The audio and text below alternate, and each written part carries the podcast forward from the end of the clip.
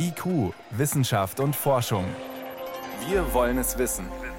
Ein Podcast von Bayern 2. Frage an meinen Kollegen Stefan Geier. Wie umweltschädlich ist Weltraumtourismus?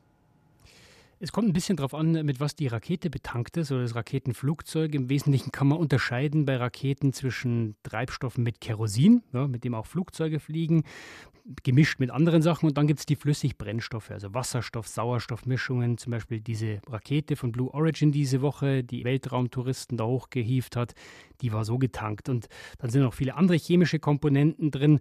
Und da kommt eben bei den Kerosinmischungen vor allem CO2 raus und Ruß, wie beim Flugzeug oder beim Auto. Und beim Wasserstoff Wasser. Und man darf natürlich nie vergessen, andere chemische Komponenten. Fast alle schaden dem Klima. Wie groß der Schaden genau ist, das ist gar nicht so genau untersucht.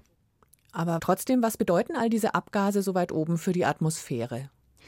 Also das Problem ist der Dreck, der auf dem Weg nach oben Richtung All hinten rauskommt. Ja, das alles verteilt sich in verschiedenen Schichten der Atmosphäre.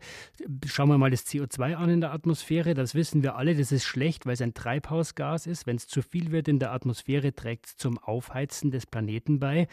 Ein anderes großes Problem ist, die Abgase sorgen dafür, dass Ozon kaputt geht, also abgebaut wird. Und die Ozonschicht, das ist ja so eine ganz zarte Schicht, die uns schützt vor den harten UV-Strahlen, die wollen wir eigentlich erhalten. Und da zeigen aktuelle Studien tatsächlich, dieser Abbau von Ozon, der ist bei den alten Treibstoffen, also mit denen, bei denen mit Kerosin, um ein Vielfaches höher als bei den Flüssigtreibstoffen.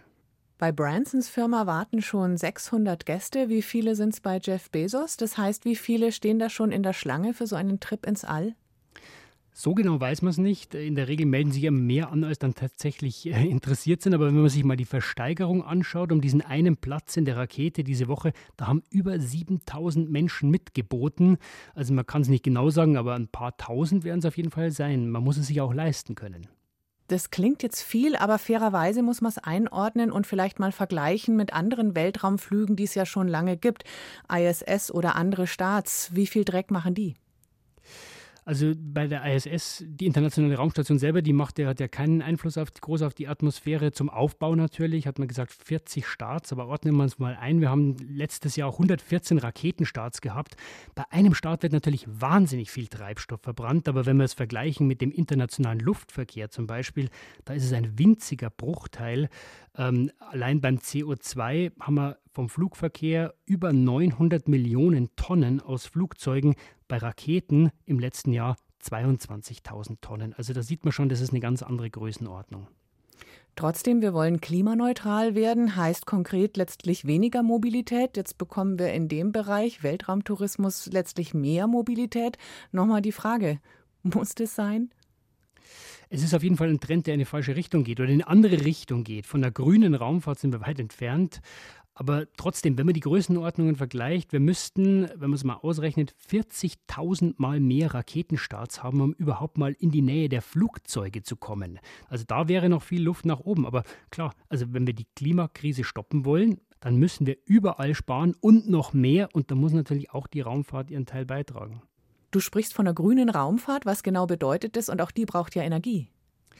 Ja, also das, man kann an ein paar Stellschrauben was machen. Also das Offensichtlichste wäre bei den Treibstoffen was zu ändern. Also weg von diesen schmutzigen Feststoffraketen, die im Wesentlichen Kerosin verbrennen, hin zu klimafreundlicheren Treibstoffen, Wasserstoff, Sauerstoff und so weiter.